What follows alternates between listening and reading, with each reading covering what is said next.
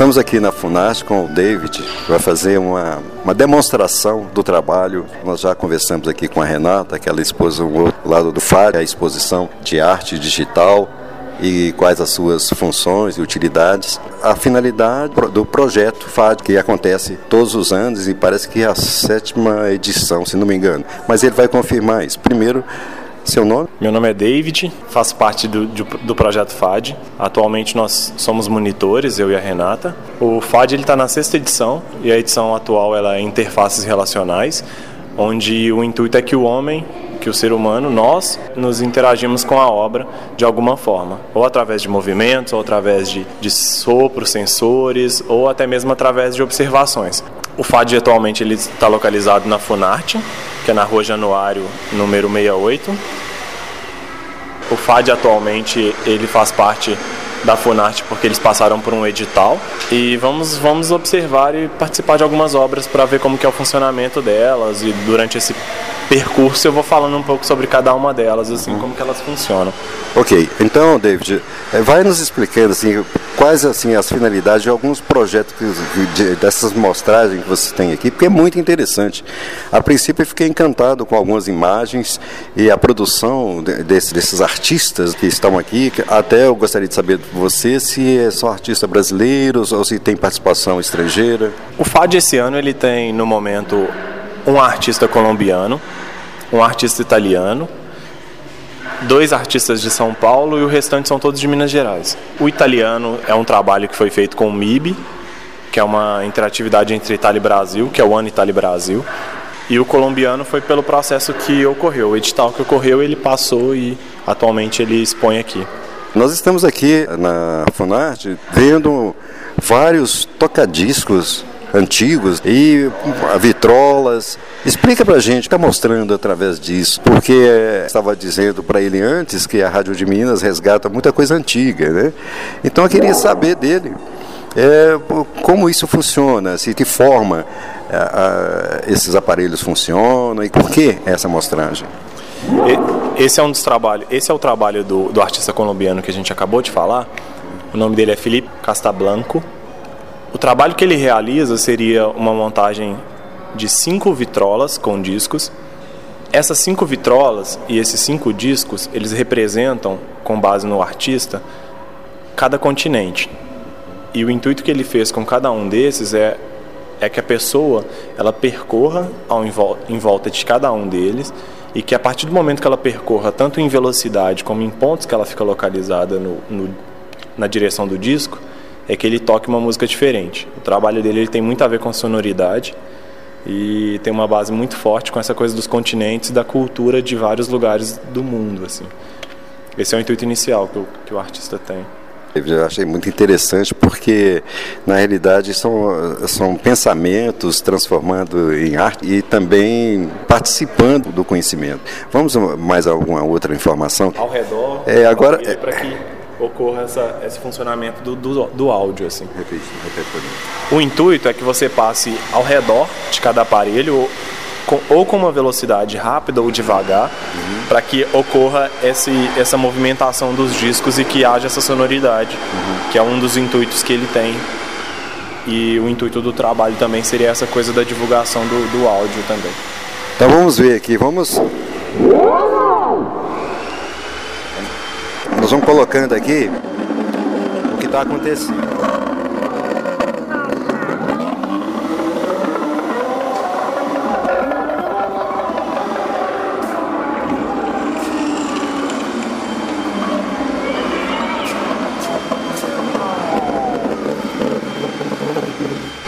O melhor é você ver e sentir a alegria, a, a como isso acontece. É muito interessante e vocês precisam ter essa noção do que é a, essa apresentação, essa arte aqui. Então vamos ali, uma outra demonstração.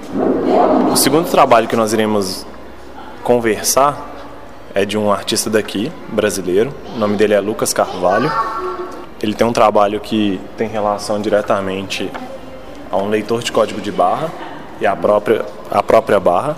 é interessante, David, que você falando isso, é por empresa que eu trabalho de automação comercial. E basicamente informações elas são transmitidas né, da leitura do código de barra.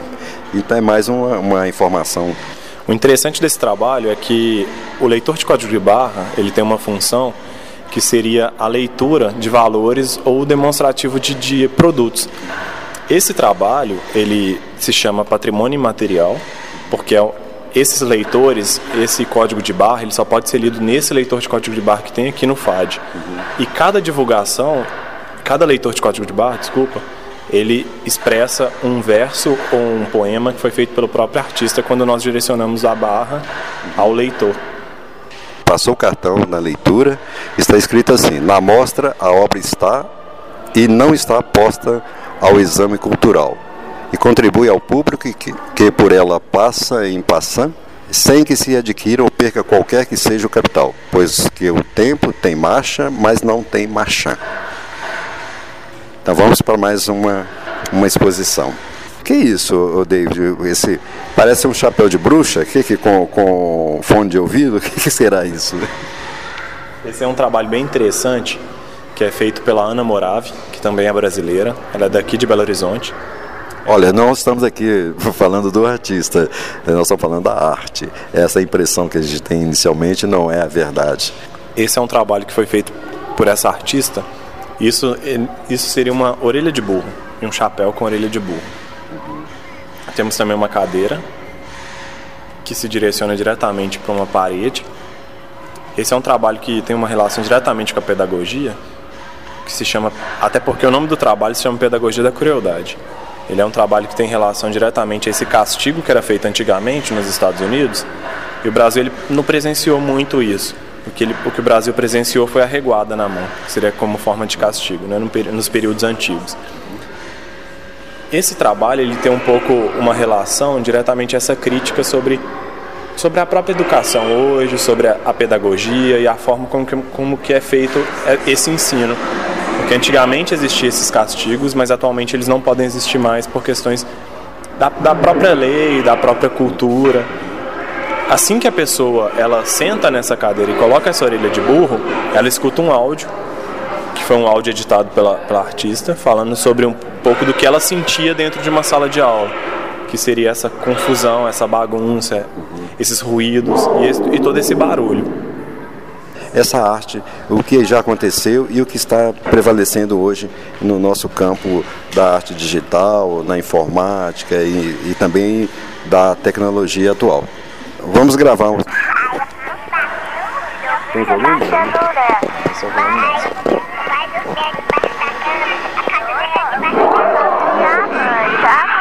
Quando a mãe está eu fui lá, contou a mãe dela. debaixo da era uma vez, debaixo da cama dela. Muito interessante. Nós estamos aqui mais em um outro setor, onde tem aqui um aparelho é, numa câmara escura.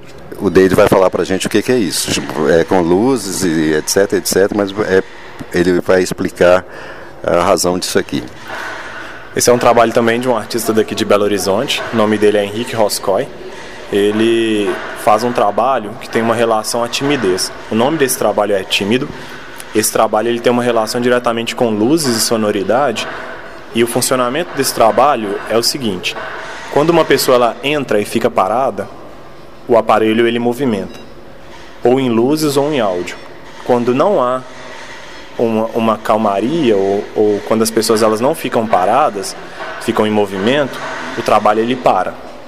Então, o, trabalho basicamente seria esse, essa coisa do movimento e do não movimento e do funcionamento tímido ou não do trabalho.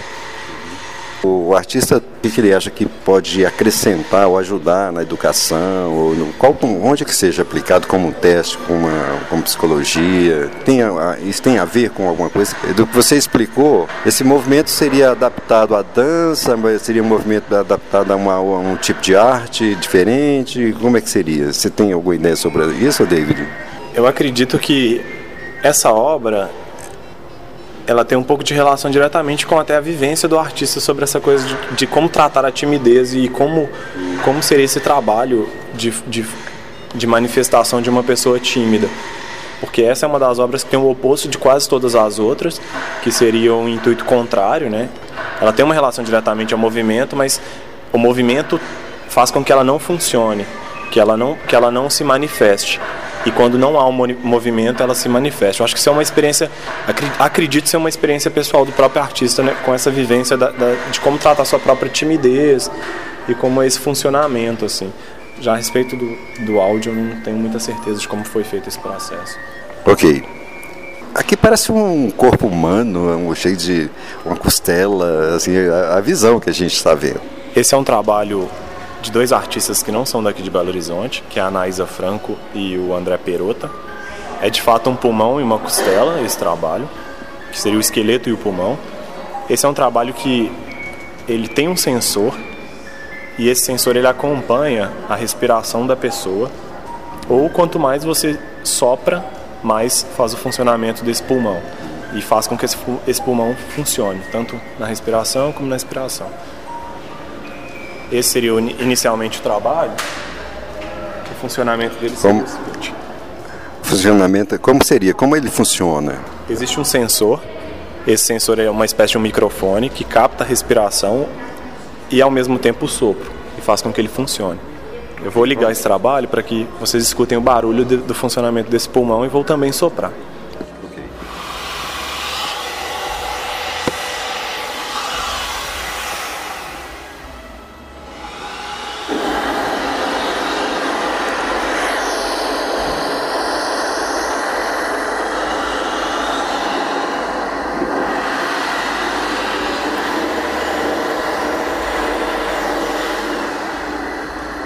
Muito bom, muito bom mesmo, David.